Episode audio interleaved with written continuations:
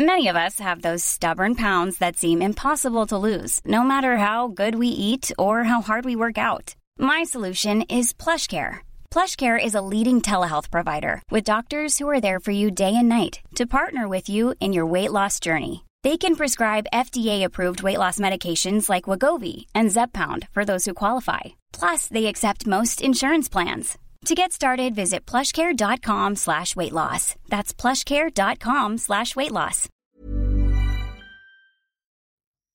Hola, en medio de estas merecidas vacaciones seguimos fieles a tu episodio semanal del podcast. Así que durante los meses de julio y agosto podrás disfrutar de la escuela de verano gracias a los patrones de Kenso Círculo. Ocho capítulos donde reseñaremos los libros clave de la efectividad personal y que si tú también quieres apoyarnos y recibir estas reseñas a lo largo del año, puedes hacerlo uniéndote a Kenso Círculo. Como miembro de Kenso Círculo recibirás cada mes una reseña de los mejores libros de productividad, accederás de manera anticipada y sin publicidad a los episodios del podcast y recibirás un descuento en nuestros cursos online y, lo más importante, nuestra eterna gratitud. Así que te esperamos en kenso.es barra círculo y disfruta de la reseña de esta semana.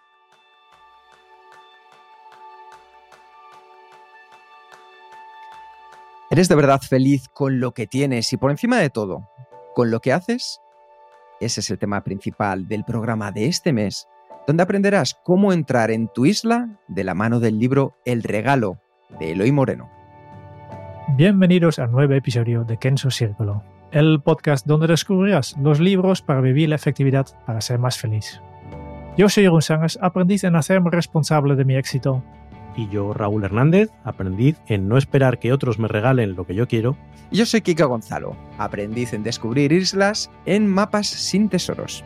Así que bienvenida, bienvenido, miembro de Kenso Círculo, gracias por estar ahí, gracias por apoyarnos, es un placer.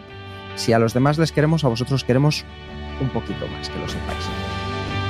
Y vamos con un libro, un libro especial, porque eh, a, ver, yo ya desde el principio hago spoiler, esto, esto es especial. Yo cuando de pequeño me decían, niño, eres un poco especial, no sabía cómo tomármelo. Así que, eh, Raúl, cuéntanos un poco por qué propusiste este libro y luego contamos por qué es tan especial. Pues eh, es un libro que a mí me generó mucha curiosidad porque lo recomendó. Sabéis que cuando hacemos entrevistas en nuestro podcast siempre preguntamos al entrevistado pues cuál es el libro que has regalado con más frecuencia. Y, la doctora Silvia Gómez Senent, que en el episodio 170 pues, nos hablaba de macrobiota y de la importancia de, esa fauna que vive en nuestro interior pues, para nuestro bienestar, mencionó un libro que me sorprendió. Se llamaba El regalo de Eloy Moreno. Me sorprendió porque el título me conectaba con otros libros que tienen nombres similares y con los que no convivo con mucha facilidad. Pero es un secreto ese libro, ¿verdad? Sí, sí. No, vamos a decir, cuál es, pero es un secreto. Por eso. Eh, Jerún, dale al botón de... la cuestión es que eh, me llamó la atención que una persona tan científica y tan sensata, aparentemente, como aparecía la doctora Gómez Senén en el, en el episodio, mencionase, mencionase ese libro digamos que fue esa disonancia la que me llevó a, buscarlo y confieso que a leerlo antes de proponerlo al, equipo. Mm, y me llamó la atención, ahora entraremos en, en toda el análisis del libro, y además me gustó porque era un cambio, digamos, con respecto al estilo de libros que solemos eh, comentar aquí, que tienen que ver más con libros que tiran más hacia el ensayo, hacia pues eso, la, explicación de una serie de ideas de una manera más racional. Y aquí eso está muy diluido, muy eh, casi como en homeopatía, dentro de un relato, dentro de una historia, dentro de una narrativa. Entonces me gustó, me pareció que, que era sorprendente y de hecho pues ha supuesto un reto porque como sabéis habitualmente elaboramos un mapa mental con las ideas de los libros y aquí, claro, hacer un mapa mental de una historia es un poquito más complicado. He empezado de, hacerlo, ¿eh? he empezado a hacerlo. El premio, cuando em, em, inicié el libro, como siempre, le tengo mi mapa mental al lado y, y me tomando notas y al final, después de muy rápido ya, me daba cuenta que no tiene sentido explicar la historia en un mapa mental, porque la historia eh, no es, no es como una obra de no ficción donde puedes sacar los puntos clave, etcétera. No, si es ficción hay que vivirlo, hay que leer cada letra. Es una experiencia. También este episodio va un poco diferente porque no vamos a hablar de, de, cómo va la historia, no vamos a hacer spoilers. Y yo creo que, vale, tal vez podemos explicar un poco de qué va el inicio, pero yo creo que después vamos simplemente eh, sacando algunos fragmentos del libro que nos quieren explicar un tema, de, un tema interesante y podemos discutir sobre estos temas. Más que explicar la historia, porque yo creo que la historia tienes que leerlo tú.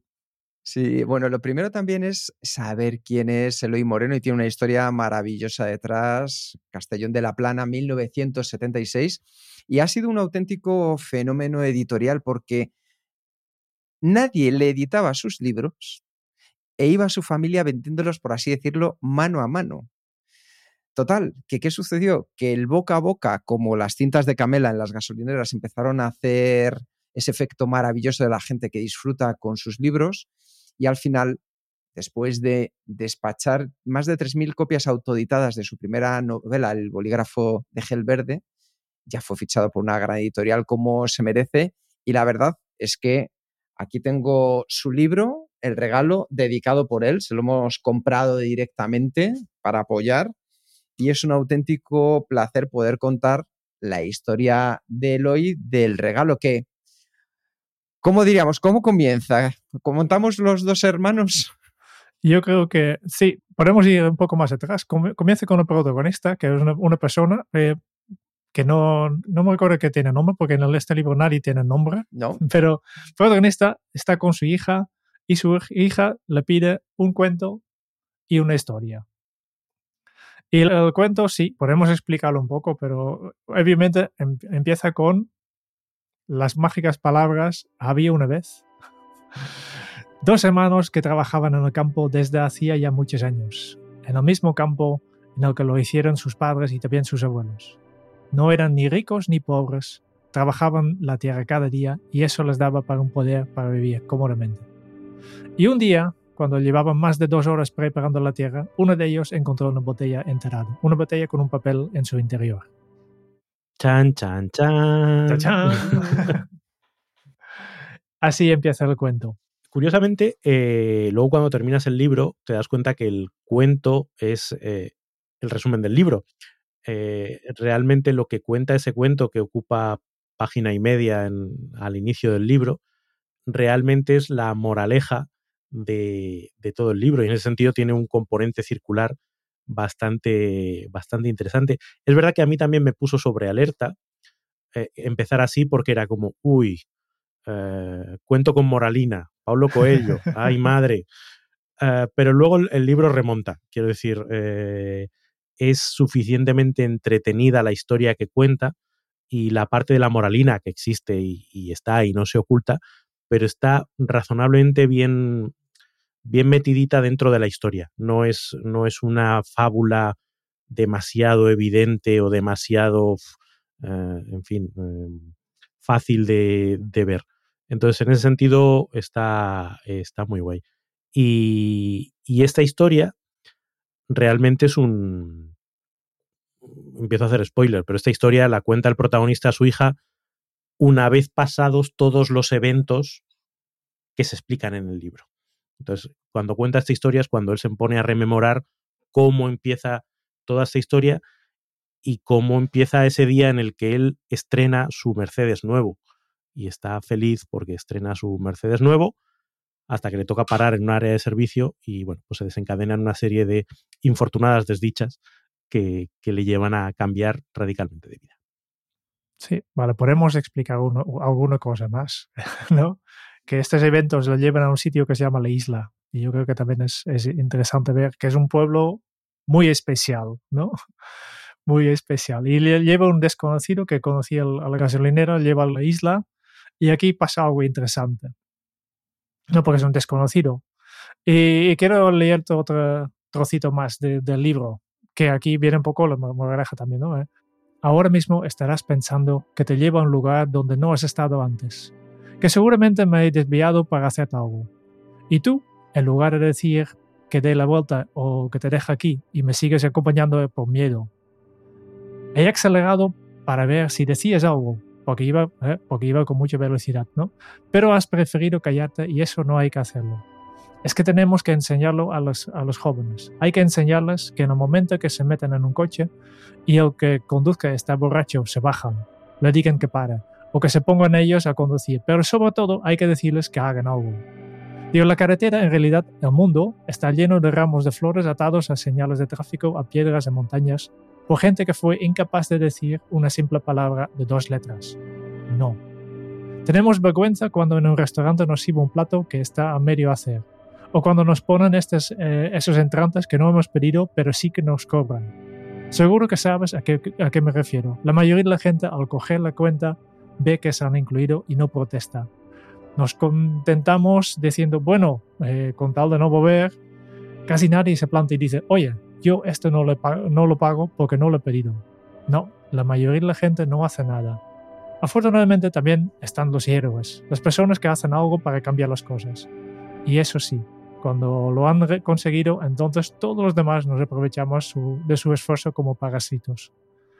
Y, yo, yo selecciono este trocito porque me, reconozco mucho y que yo soy de esas personas que muchísimas veces en un restaurante no he dicho nada cuando algo no estaba en, en, en orden, ¿no? Simplemente no, simplemente no vuelvo.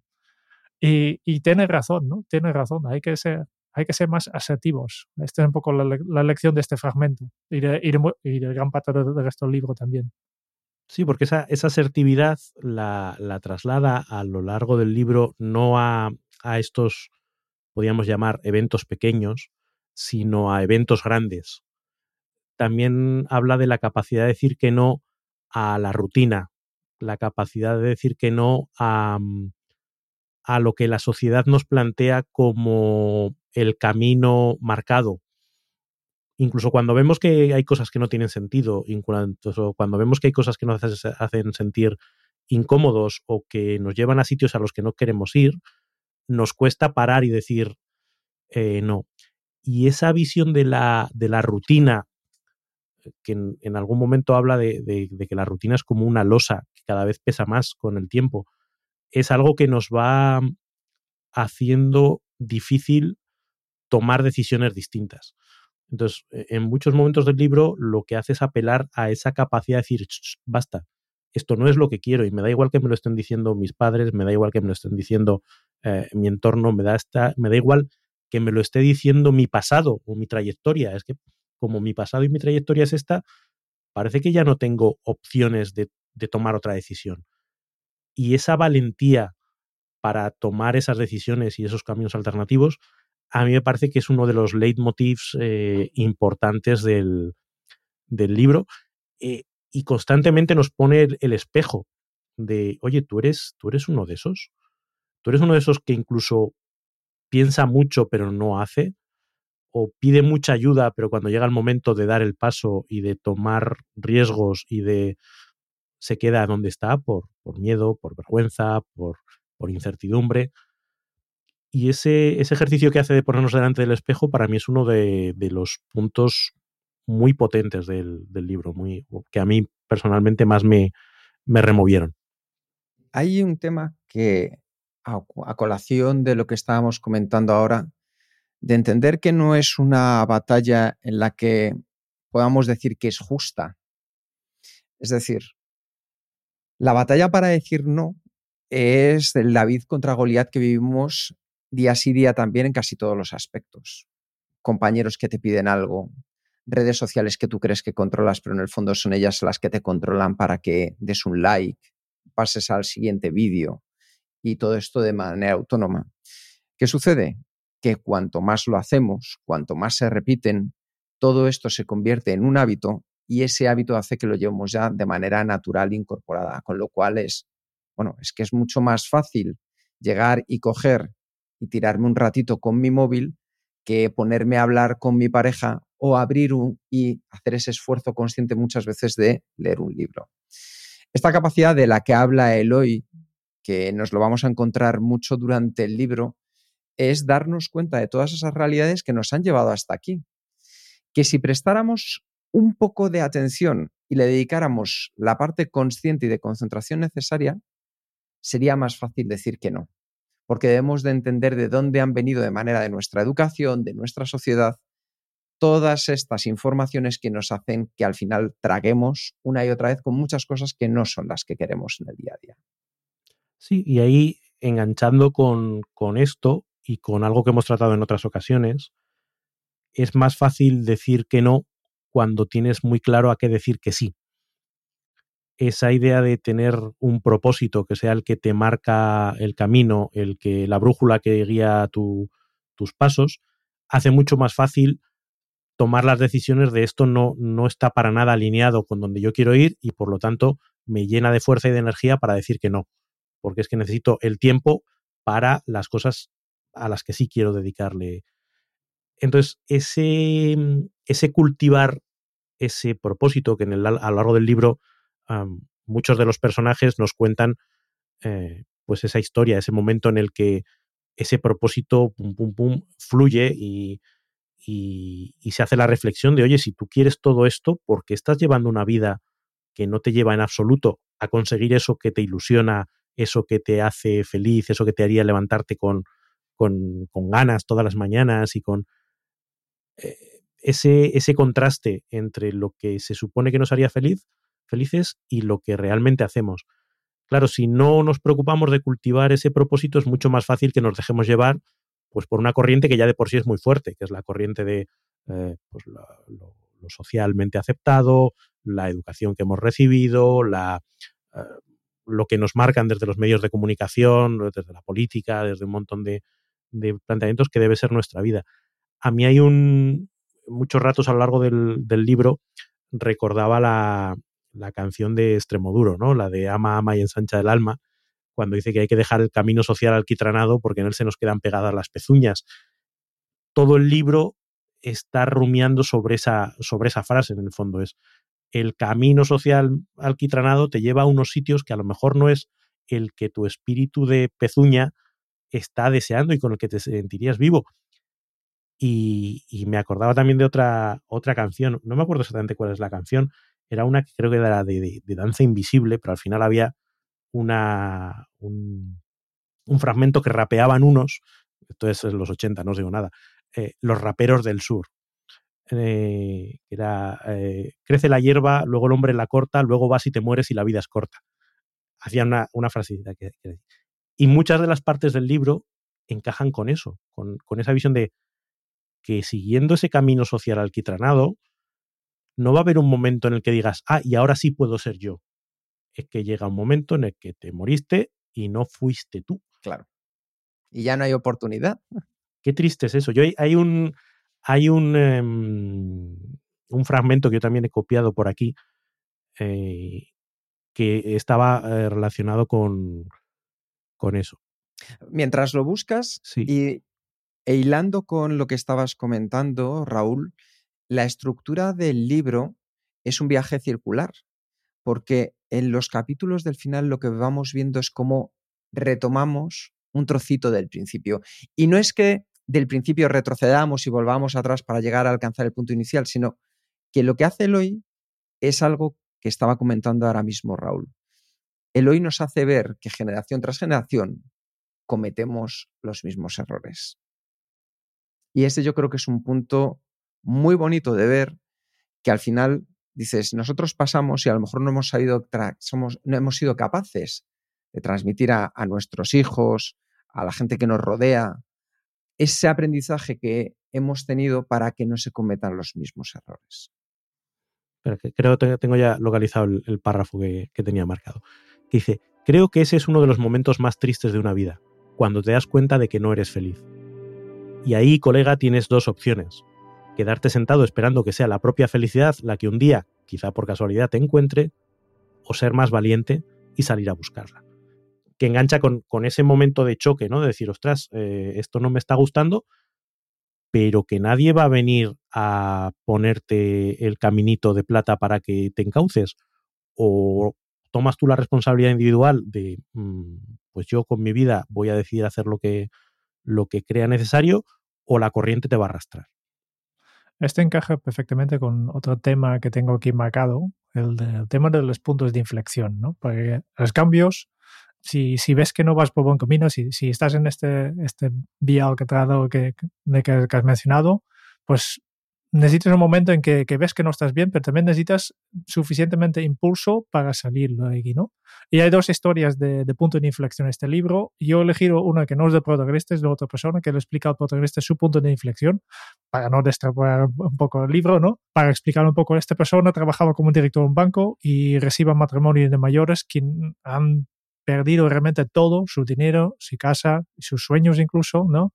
Debido a un producto financiero de riesgo que, les ha recomendado el mismo director. Y ahora vienen a reclamar y salen de su despacho después de una conversión. Obviamente no puede hacer nada, han pedido todo.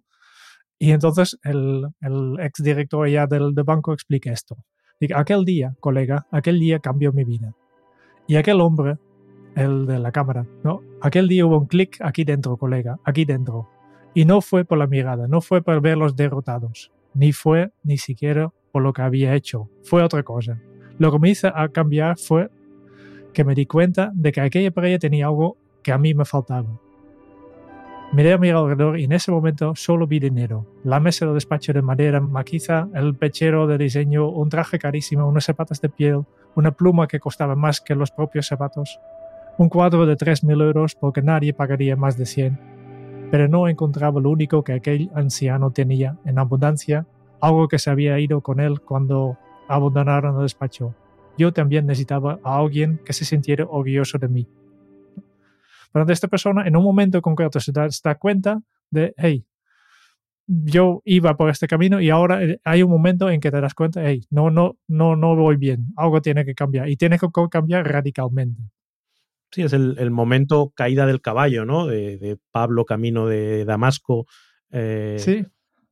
Y, la, gracia es que, el libro argumenta, que es un poco lo, curioso, argumenta que, cada persona realmente para, poder salir del camino que estás, para hacer un cambio tan radical, necesitas un punto de inflexión, necesitas que te pase algo grande, te, te afecte tanto para que realmente cambies la vida. Pero al otro lado, él hoy está intentando conseguir el mismo cambio con una historia. ¿no? Aquí está un poco de, vale, pues, pero ¿cómo puedo crear mi propio punto de inflexión? Esta es un poco la duda que me ha quedado aquí. Claro, es que ahí eh, todo el mundo conoce la historia de es que no sé quién, tuve una, una, enfermedad y eso me enseñó a recalibrar las cosas de mi vida, no sé qué, o se murió mi pareja y entonces vi que la vida no tenía sentido, o, en, en, historias, eh, digamos, digamos, radicales. Yo recuerdo que leí en su día un libro que también iba un poco con esta idea, se llamaba El Gran Empujón, y que venía a decir que mucha gente está en, esa situación de ambivalencia, ¿no? De debería cambiar, debería no cambiar, pero que no das el cambio y que al final lo que necesitas es que alguien te dé una colleja, ese gran empujón y la metáfora eran los pingüinos al borde de un, acantilado, ¿no? Pues al final muchas veces lo que necesitas es que el pingüino que viene detrás te dé la colleja y te, tire por el, por el bar precipicio porque tú no te atreves. Eh, ¿Cómo crear ese, esa capacidad de, de hacer el cambio endógeno? Que no sea una situación externa. Y yo creo que ahí conectamos con algo de lo que hablamos muchas veces, ¿no? De la, de la conciencia, del rumiar mucho todas estas cosas, de, dedicarnos tiempo a hacer estas reflexiones y no rehuirlas, porque son incómodas, son, ostras, es que darte cuenta de que estás, eh, de que no estás siendo feliz, date cuenta de que un día te vas a morir sin, sin haber eh, sido todo lo que podría ser, y darte cuenta de que tienes miedo y que no lo estás haciendo, son reflexiones muy desagradables, no son cómodas de hacer, ¿no? Entonces, resistir ese impulso a, taparlas pues con actividades eh, sin fin o con evasión sin fin o con me lo gasto o, en viajes o en redes sociales o en lo que sea, es complicado porque requiere mucho dominio de, uno mismo, requiere hacer, yo creo que lo que muchos filósofos han pregonado a lo largo del, del, tiempo, ¿no? O como Jesucristo que se fue al desierto a, pasar 40 días y 40 noches. Es decir, es estar con uno mismo, es, es eh, enfrentarte a tus propios demonios y decidir y tomar las riendas de tu vida, pero exige mucho, mucho trabajo interior. A mí me gusta lo que estabas comentando, Jerún.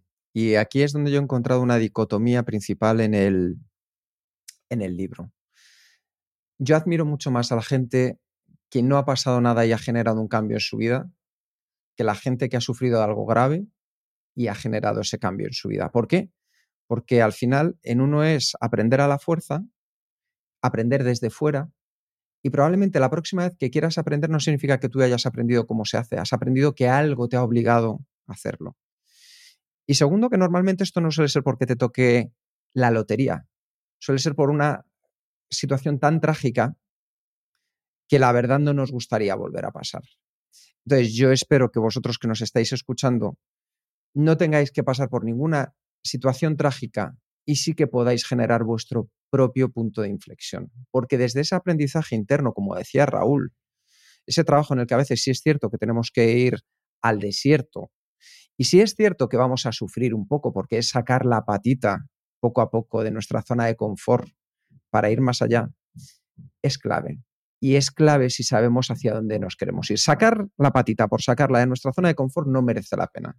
Si es sacarla porque queremos ir hacia otro lugar, en cualquier cosa que hayáis hecho en vuestra vida, desde el hobby más divertido hasta la actividad física que hagáis, hay un sufrimiento. Es decir, una persona que sale a correr tiene lesiones pero sigue corriendo. Una persona que sale a correr suda y sufre y sigue corriendo. Una persona que termina la maratón es porque antes ha hecho otras muchas maratones. Y digo esto como puedo decir tocar la guitarra, como escribir, y no digo ni que toquemos la guitarra como Paco de Lucía, ni que seamos los Rafa Nadales de la vida, ni que seamos esas personas referentes del mundo mundial, sino cómo podemos generar nuestro propio punto de inflexión que nos lleve hacia el lugar al que queremos ir. Entonces, para ello, primero saber hacia dónde queremos ir y empezar a dar esos pasos, que yo creo que vamos a tratarlos también un poquito en lo que resta del libro, pero olvidémonos de estas situaciones trágicas. Yo cada vez que voy o escucho una charla, no sé si a vosotros ha pasado de, es que a mí un día en el aeropuerto de no sé dónde me dio un ataque al corazón y entonces vi la luz. Yo digo, o es que tuve un accidente de coche. Os voy a contar una cosa que eh, a, mí me pasó de manera real. Se decidía quién iba a ser el nuevo director general de ventas de una empresa en la que yo trabajaba, una empresa biotecnológica americana muy importante, y estaban allí pues 80 personas después de hacer la fusión, 80 personas que iban a estar de una manera u otra inmiscuidas en el proceso a nivel mundial. Y llegó el CEO de la empresa y dijo, voy a escoger a esta persona porque hace tres semanas, dos semanas, cuatro semanas, un mes, no sé, más o menos ese margen, dice, salimos a montar en moto por las dunas de no sé dónde, se cayó de la moto, terminamos de dar la vuelta y cuando llamé a casa le dije, oye, dije, ¿cómo está tu padre? Me lo cogió su hijo. Me dice, pues se ha ido corriendo al hospital porque se ha roto cuatro costillas. Dice, pues yo quiero a esa persona que se ha caído de la moto, se ha roto cuatro costillas y aún así sigue ahí montando conmigo en moto. Digo, Jesús, digo, seguramente habría otras, otras ideas detrás y habría otros argumentos detrás. Pero esa es la frase. Yo creo que no necesitamos esa parte de sufrir para ir hacia los lugares donde queremos ir. Todo porque no depende de nosotros, salvo que nos, nos provoquemos cualquier barbaridad. Dice, no, mira, voy a, voy a someterme a una experiencia cercana a la muerte para... Muerte para, para aguantar ahí. Sí. Sí, un poco Igual me ascienden con esto, ¿no? Here's a cool fact. A crocodile can't stick out its tongue. Another cool fact, you can get short-term health insurance for a month or just under a year in some states.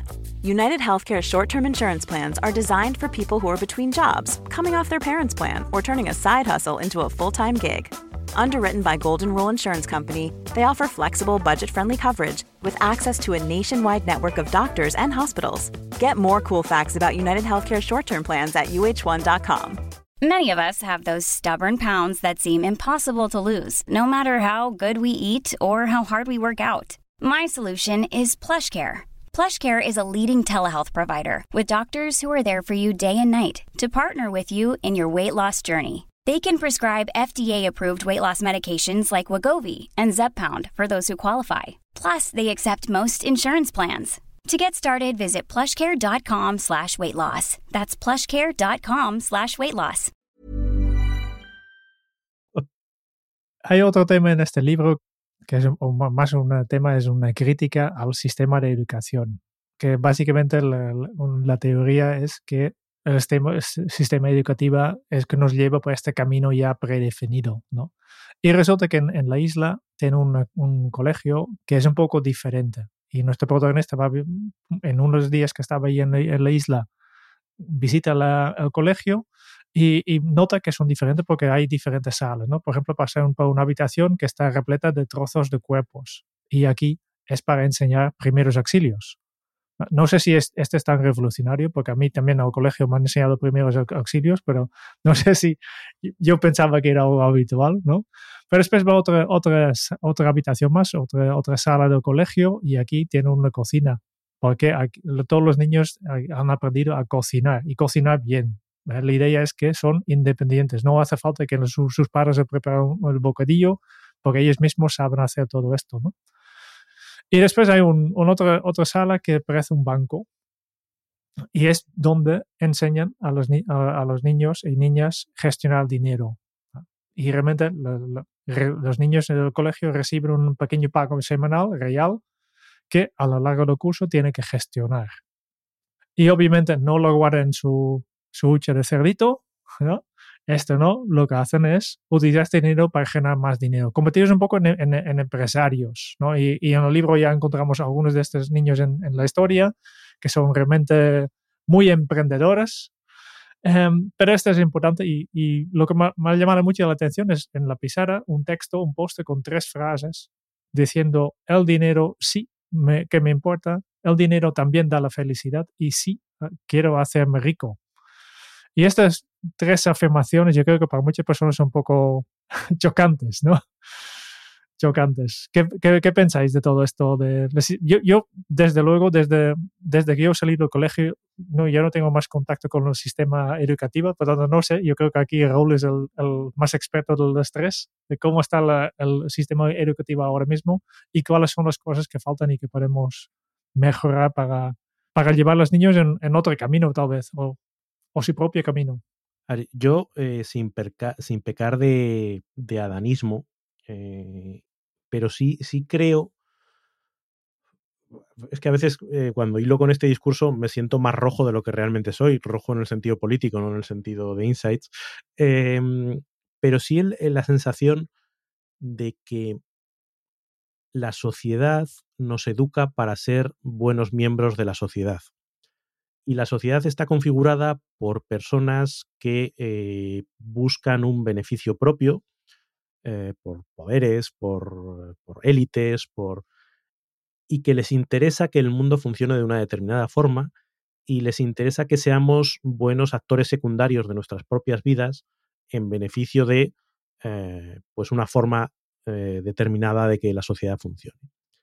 Entonces, en el libro se hace este alegato eh, que va por esta vía, pues un poco del emprendimiento, de no sé qué, pero que en el fondo va por una vía de dar más herramientas a los individuos para que tomen decisiones al margen del sistema, para que no seas una... Mm, eh, para que estimules tus talentos propios, para que estimules aquello que te hace a ti feliz, no para que te prepares para ser un buen miembro de la sociedad eh, que, y, vuelvo a, elegir otro, otro texto que me, que me recordó eh, el libro, ¿no? que es el monólogo de Trainspotting, eh, cuando dice aquello de elige la vida, elige un empleo, elige una carrera, elige una familia, elige un televisor grande que te cagas, elige lavadoras, coches, equipos de compact disc, que es de su, de su época, abrelatas eléctricos, elige la salud, colesterol bajo y seguros dentales, elige pagar hipotecas a, interés fijo, elige un piso piloto, elige a tus amigos, elige ropa deportiva y maletas a juego, elige pagar a plazos un traje de marca en una amplia gama de putos tejidos, elige bricolaje y preguntarte quién coño eres los domingos por la mañana. Es decir, que toda la sociedad y la educación como pilar de la sociedad nos lleva hacia ese estilo, nos educa a ser consumistas, nos educa a ser buenos trabajadores, nos educa, no nos educa al individualismo, no nos educa a buscar nuestra expresión, no nos educa a buscar lo que nos haga feliz, nos educa a ser productivos, nos, educa a ser eh, buenos contribuidores de una sociedad. Y, yo creo que parte del libro viene a confrontar ese modelo de sociedad y a confrontar y decir, oye, ¿es una sociedad en la que tú como individuo vas a ser feliz? ¿O es una, una sociedad en la que tú aceptas determinada infelicidad a cambio de ciertas comodidades? pero renuncias a realizarte a ti mismo a cambio de que otros consigan sus beneficios, de que otros eh, consigan eh, mantener el status quo, etcétera, etcétera, etcétera. En ese sentido tiene, tiene sus toquecitos revolucionarios, a lo mejor más eh, por el lado, los que, los que sean más, como digo, rojos desde el ámbito em, político dirán que, hombre, que esto es, neoliberalismo y, es malísimo, los emprendedores y eso de ganar dinero y que deberíamos optar más por, por la parte más social y más de la comuna y tal, tal, pero en el fondo es una crítica a que la sociedad como está ahora no está preocupada por el individuo. Eso de que nos aliena. Eh, y, es algo que para mí también resuena. Y cuando decías mi experiencia con el sistema educativo actual, pues no es muy distinto. O sea, hay, hay matices y hay corrientes que intentan meter alguna cosita un poquito más moderna, pero creo que son pequeños eh, retoques cosméticos ante una realidad que para empezar no te permite elegir cómo quieres educar a tus hijos o no les permite a los niños elegir en qué quieren educarse y en qué no, eh, ni cuándo empezar ni cuándo terminar. Entonces, hasta los 16 años te conviertes en, una, en un elemento de una cadena de montaje y luego sí elige, pero si, si hasta los 16 años no has dado oportunidad de elegir nada, ¿qué vas a elegir después?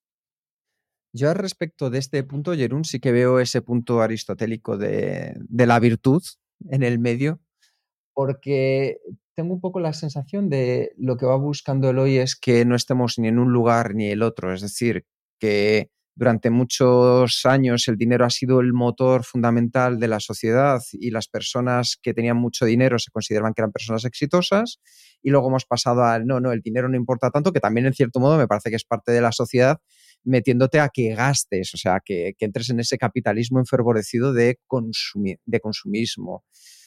Entender que el dinero también da la felicidad, efectivamente, porque si yo me puedo, estoy aprendiendo, volvemos al ejemplo de antes, a tocar la guitarra y de repente me puedo comprar una guitarra un poquito mejor que, que disfrute, pues desde luego ahí sí que se encuentra la felicidad. Claro, si mi felicidad se encuentra en comprarme esta guitarra y la siguiente y luego la siguiente porque ha sacado justo esto, entonces ya entro en lo que se conoce como el GAS, Guitar Acquisition Syndrome. Es decir, que tienes un síndrome de adquisición de guitarras, que es distinto. Y cuando dice lo de sí quiero hacerme rico, yo entiendo, aunque este es un punto que ya es un poco más observación personal, es el lugar en el que hacerse rico no es tener más dinero, sino es ese punto de hacerse rico en el cual yo entiendo cómo utilizo el dinero en mi día a día y lo evalúo como un elemento más como un ingrediente adicional al de mi felicidad. ¿Por qué? Porque, por ejemplo, para mí ser rico significa poder tener tiempo libre para salir a pasear a la una de la tarde con mis perros y tomarme una cerveza. Eso puede ser para una persona. Para otra persona, hacerse rico puede ser ir a sus clases de guitarra y poder pagárselas. Entonces, el entender qué significa para nosotros hacernos ricos y que no es una cuestión de si tengo miles de millones de euros en el banco, o si tengo cero euros en el banco, con lo cual voy con la lengua, la lengua fuera. Lo, que a mí sí que me ha tirado un poco de, del mensaje de este libro es que pone demasiado en, como ejemplo, como objetivo principal ser un autónomo, ¿no? al final todos tenemos que ser autónomos, tienes que montar tu, tienes que seguir tu pasión y tienes que montar tu negocio de esto. Y resulta en, en la isla, todo el mundo tiene éxito con esto, ¿no? La, la pasticería pues gana un poco poco dinero con lo que, lo que venden en el pueblo, pero el 90% de los ingresos vienen de la venta que hacen en Internet, de, internet de, sus, sus, pasteles más fantásticos porque son los mejores del mundo, ¿no? Y así hay un montón de personajes que vamos a encontrar y todos tienen, han montado su propio negocio y todos tienen éxito y todos son los mejores del mundo. Claro. Y aquí a mí me, me siente incómodo con esto porque, por contrario, después habla de todo el mundo que que, que trabajan por empresas que son infelices y además tienen un sueño que, que, están sin cumplir. ¿no? Hay estos dos extremos y yo pensaba, mm, y todas estas personas que, que, que, son capaces de hacer las cosas porque trabajan en una empresa que les encanta, hay cosas que tú solo no, nunca podrás hacer, pero en una gran empresa, por ejemplo, sí. ¿eh? Estoy pensando, por ejemplo, en, no sé, eh, alguien que trabaja para, para un, un, un, un ejemplo, ¿no? Trabaja en Google. Ahí en Google en nivel tecnológico tienes una infraestructura, hay cosas que tú por tu propio cuenta nunca podrás hacer. Y, yo creo que también que no todo el mundo sirve para cualquier cosa. ¿eh? Y no, no todo el mundo sirve para ser autónoma, para ser así. E, efectivamente, hay que aprender sobre el dinero, el rol del dinero, hay que, es importante, pero hay muchas personas que simplemente quieren ejercer su oficio y sin preocuparse por todo lo que tiene, todo el rollo que viene por ahí. Y esta parte entre medio no sale aquí. Es, es muy blanco y negro este libro en este sentido. Sí, yo creo que, que, utiliza esa dicotomía un poco para, para forzar, eh, probablemente de manera muy un poco tramposa, el, el argumento.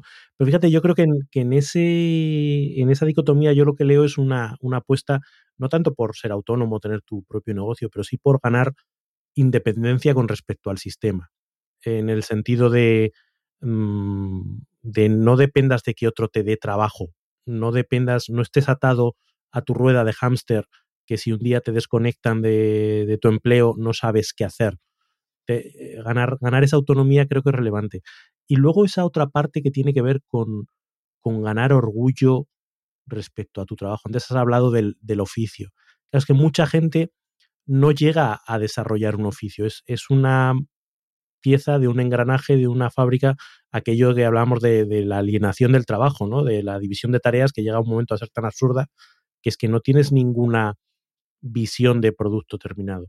Claro, el ingeniero que está en Google diseñando no sé qué motor de no sé qué, está guay, pero el, que está sellando facturas en un departamento administrativo eh, y que además solo hace las facturas a pagar y no hace las facturas a cobrar, es decir, eh, recuperar cierto orgullo que es lo que nos ha pasado a nosotros también cuando hemos apostado pues, por esa consultoría artesana, ¿no? Es cierto orgullo por el trabajo. Y luego lo puedes trasladar a, un trabajo por cuenta ajena o trabajo por cuenta propia. Pero no, no, no desnaturalizar el trabajo. Entonces, yo creo que veo más esa parte de crítica a ese tipo de trabajos donde, donde solo somos un eslabón en una cadena en la que no tenemos visión completa de lo que estamos haciendo ni propósito. Vale, hay otro tema más, ahora que estamos en colegio. Quiero sacar algún tema más aquí. Eh, en el mismo colegio encuentra un cuento, eh, es el segundo, eh, solo hay dos cuentos en este libro, el primero ya, ya hemos empezado, pero hay un cuento colgado en, en una pared y me parece que eso también es significante, ¿no? Aquí el cuento va, es, es, es, muy breve, ¿no? Dice, dos niños llevaban toda la mañana patinando sobre un lago helado, cuando de pronto el hielo se rompió y uno de ellos cayó al agua la corriente interna del, eh, lo desplazó unos metros por debajo de la, de la parte de lado, por lo que para salvarlo la única op opción que había era romper la capa que lo cubría. Su amigo comenzó a gritar pidiendo ayuda, pero al ver que nadie acudía buscó rápidamente una piedra y comenzó a golpear el hielo con todas sus fuerzas. Golpeó, golpeó y golpeó hasta que conseguía abrir una grieta por la que metió el brazo para agarrar a su compañero y salvarlo.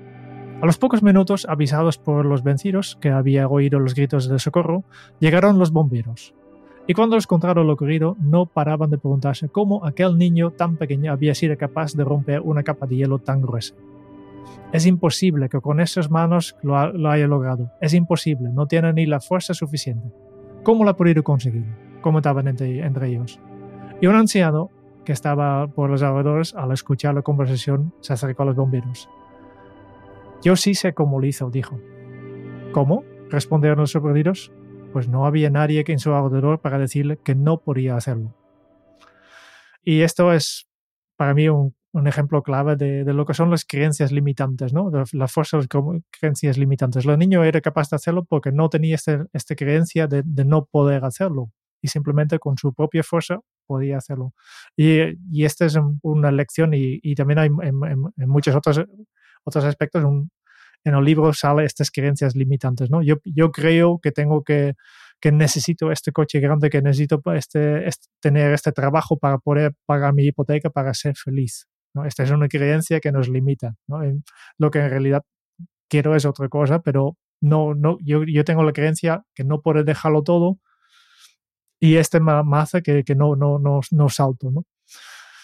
Y, y, el tema de creencias limitantes eh, se, ha, se, ha, hablado mucho eh, y yo creo que es importante y, y, también es un tema difícil porque son, somos creencias, como es una creencia, siempre lo, lo, tienes interiorizado como algo que es verdad y no, no lo cuestionas nunca. Y de hecho much, muchas veces ni, es, ni eres consciente de estas creencias. Y para mí siempre el, la parte más complicada de, de tratar con, con, las creencias limitantes es darte cuenta de, de, que tienes estas creencias. Sí, de hecho, yo creo que mm, en el ámbito del coaching, por ejemplo, eh, las creencias limitantes y el, y el crear brechas en esas creencias limitantes, eh, pues es uno de, las, de los factores principales.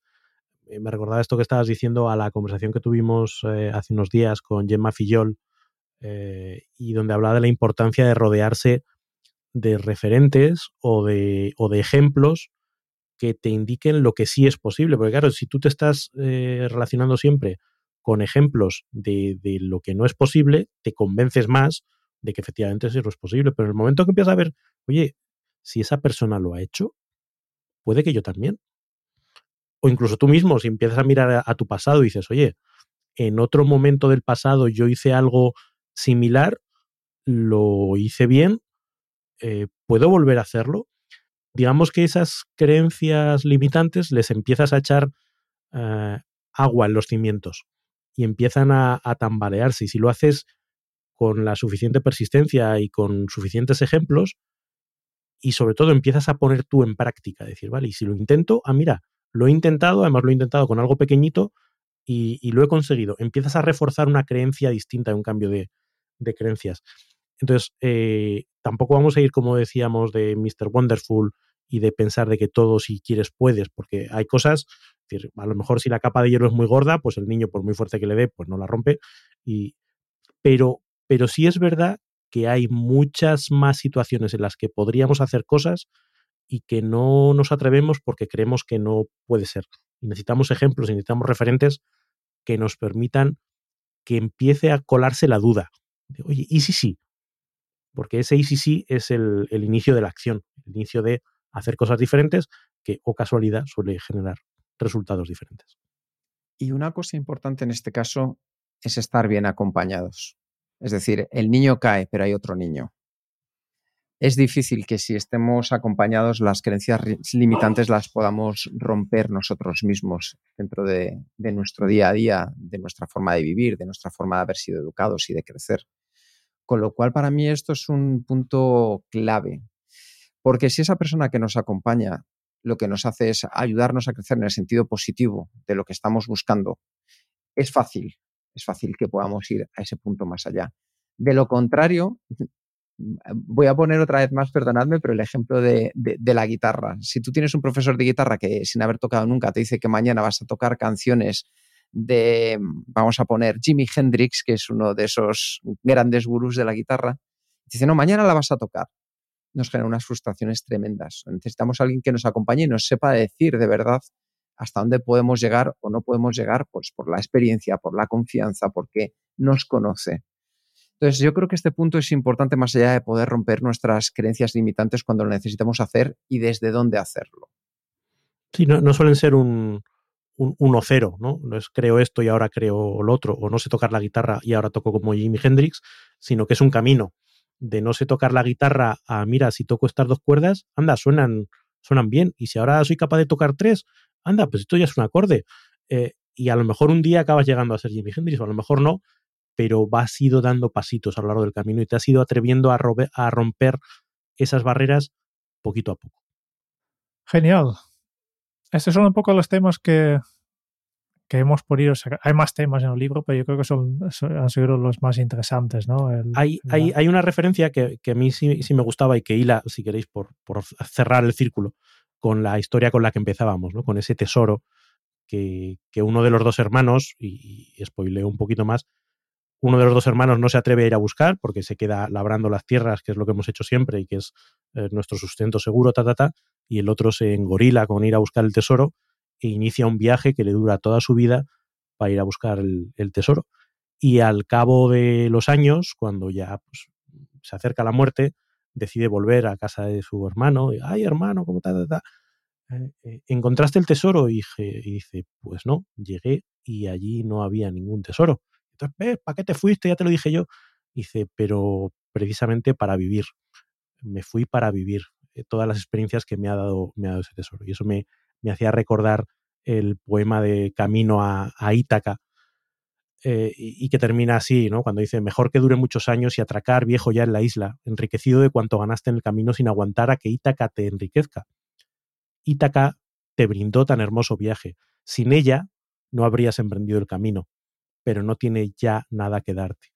Esa idea de que a veces ese objetivo, ese sueño, esa ilusión, no importa tanto si se cumple o no se cumple, sino que es un motor que nos impulsa a vivir nuevas experiencias, a, tener, eh, buscar cosas distintas, a conocer eh, lugares distintos, personas distintas y, en definitiva, a enriquecer una vida que si no es eh, pura monotonía. Entonces, ese concepto de que los objetivos o las ilusiones no como algo que hay que conseguir y sino que qué decepción, sino que la búsqueda en sí misma es un valor, me parece también un tema, un tema importante porque le quita hierro a, que si al final lo consigues o no.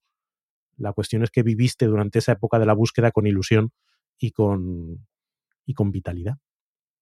Vamos a, a, terminar estilo y valoración. Y Raúl, como es tu libro, te has elegido ¿Qué te ha parecido el libro? Y yo creo que bien, porque has comentado que ya habéis leído antes y lo has propuesto igualmente, pues tan, eh, suficiente seguro. No sé si es, cómo, cómo valoras el estilo y cuál es la valoración general eh, del, del, libro. Eh, ¿Qué puntuación das? yo, yo, le doy cuatro estrellas, cuatro, cuatro, de cinco. A mí el libro me, me ha gustado porque, digamos que está mucho rato en ese alambre en el que las ideas son demasiado eh, Mr. Wonderfulescas y, y, a veces un poquito obvias y a veces un poquito pues maniqueas, ¿no? Y te das cuenta y dices, ah, aquí estás jugando un poquito con manipulando mis sentimientos. Pero en otros momentos eh, ha habido trozos del libro que he tenido que dejar de leer y, y quedarme mirando a la ventana y decir, joder, aquí me ha, me ha, pegado, me ha pegado duro. O sea, este, este fragmento o esta idea, ostras, realmente resuena, resuena conmigo. ¿no? Entonces, en ese equilibrio me parece que a mí personalmente me ha, resultado muy enriquecedora la lectura. Y luego me gusta la forma en la que lo, hace. A mí el estilo narrativo eh, que conecta con, toda esta visión del storytelling, que ya sabéis que, me gusta y que me parece que es una forma de trasladar ideas eh, muy chula, que genera a veces más recuerdo que un tratado con un montón de puntos y un montón de ideas.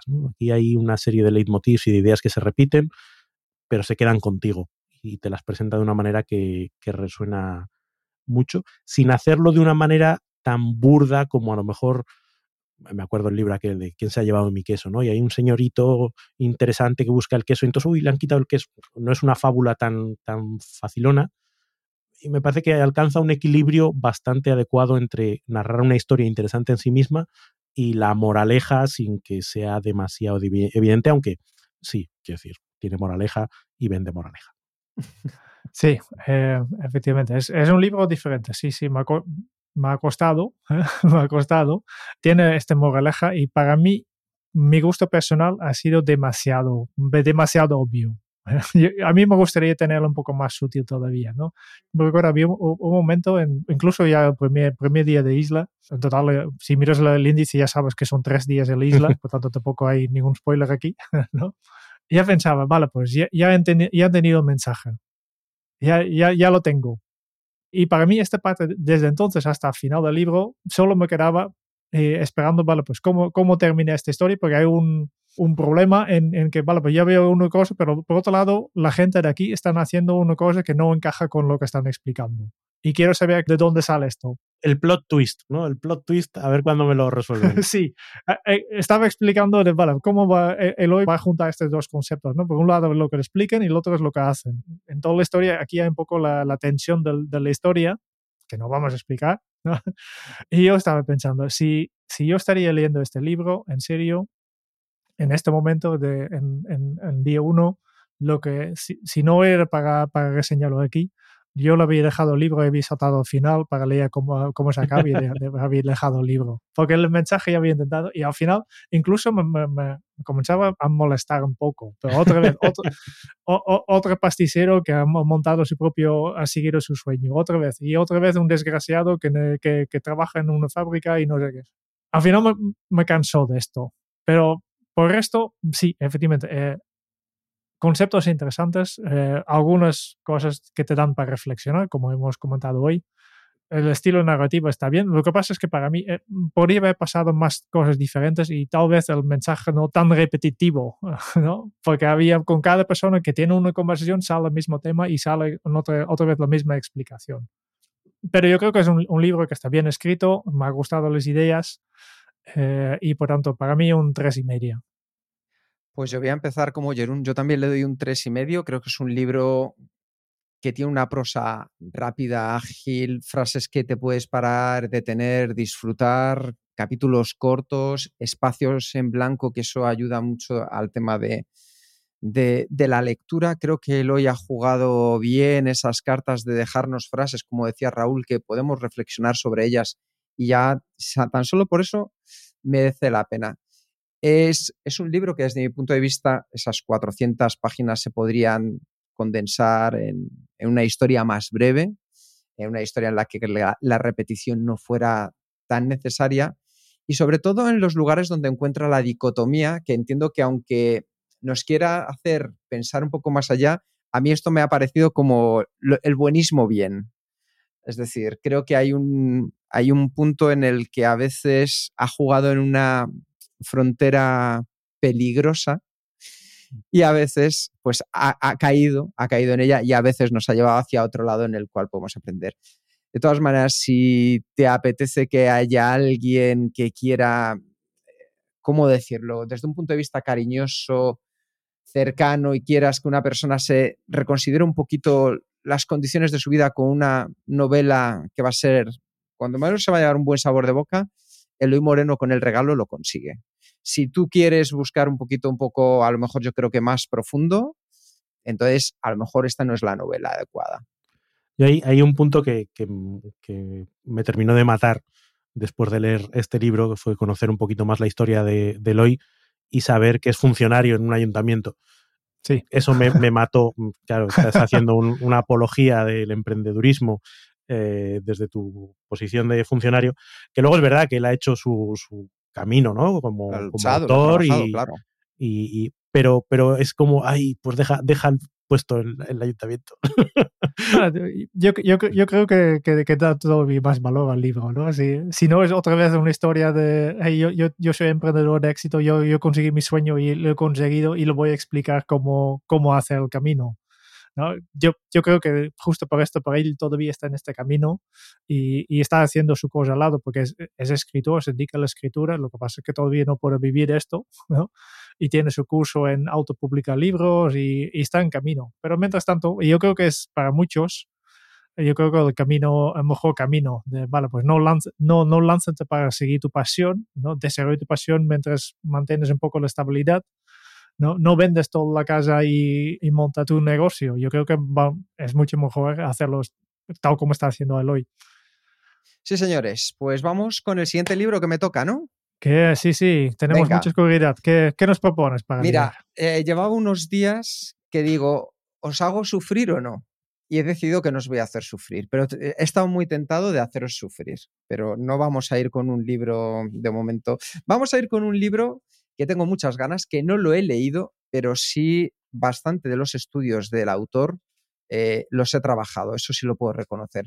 Vamos a ir con Las trampas del deseo, cómo controlar los impulsos irracionales que nos llevan al error. Es un libro de Daniel Ariely, es una persona a la que yo, la verdad, admiro mucho por su trabajo, por su dedicación, pero de esto hablaremos más adelante acerca de quién es, si tienes ganas. Ya verás que es una persona cuanto menos peculiar, incluso en su aspecto físico. Voy a buscarle ahora mismo. Y este libro, hay muchas cosas que nos van a llevar un poquito más lejos. Vamos, si es tan bueno como varias de los estudios que yo he leído suyos, eh, dentro de los libros que él tiene, este es el que más ganas me apetecía de, de compartir con vosotros. Así que espero que os guste. Un libro que ya hace tiempo que tengo pendiente de leer. Eh, Dan Ariely está muy bien visto, muy conocido, pero justo el año pasado ha tenido que retraer un, un paper científico porque resulta que los números eran generados con un, un algoritmo en lugar de un estudio. Mal, mal dan, mal dan. Hablando de la irracionalidad, porque es el libro en inglés Predictably Irrational, ¿no? La irracionalidad predecible, pues incluso Dante no ha tenido esto. Pero el resto yo creo que es un persona muy interesante. De hecho, estoy, estoy viendo que ha escrito un libro que se llama The Honest Truth About Dishonesty, Sí. que no sé si estará ligado precisamente a, a este Pues caso. imagi- ya venía de imagínate antes, cómo, pero lo, cómo, cómo- cómo lo han atacado toda la prensa la casualidad. Sí, sí, sí. sí. Yo creo que, si no recuerdo mal, Jerún, eh, este es el primer libro que, que él escribe Creo que sí. y, y yo creo que eh, de todos los que ha escrito, me, re- me refiero, a eso voy. eh, y el tema, yo creo que luego después pues, no- habrá ido hacia otros lugares, pero el tema, la verdad es que eh, podemos, yo creo que sacar bastantes cosas. Interesante, interesante. Pues compañeros y amigos de, de Kenso Círculo, compañeras y amigas, eh, estáis invitados invitadas a compartir con nosotros esta lectura a lo largo de este mes que tenemos por delante. Y nada, dentro de, de estas semanas haremos de nuevo conciliábulo aquí para compartir nuestras, nuestras opiniones, nuestras, nuestras visiones de este libro. Y lo de siempre, si compartís con nosotros esta lectura, pues estaremos encantados de recibir vuestras opiniones y vuestros comentarios. Y qué bien lo pasamos con vosotros en este ratito. Muchas gracias por escuchar el podcast de Kenso. Si te ha gustado, te agradeceríamos que te suscribas al podcast, lo compartas en tus redes sociales o dejes tu reseña de 5 estrellas para ayudarnos a llegar a más oyentes. Y si quieres conocer más sobre Kenso y cómo podemos acompañarte a ti, tu equipo o tu organización en el camino hacia la efectividad personal, puedes visitar nuestra web kenso.es. Te esperamos la semana que viene en el próximo episodio del podcast de Kenso, donde Raúl, Quique y Jerún buscarán más pistas sobre cómo vivir la efectividad para ser más feliz. Y hasta entonces, ahora es un buen momento para poner en práctica un nuevo hábito Kenso. Traza tu mapa para buscar tu isla. Nos escuchamos muy pronto. Chao. Hasta pronto.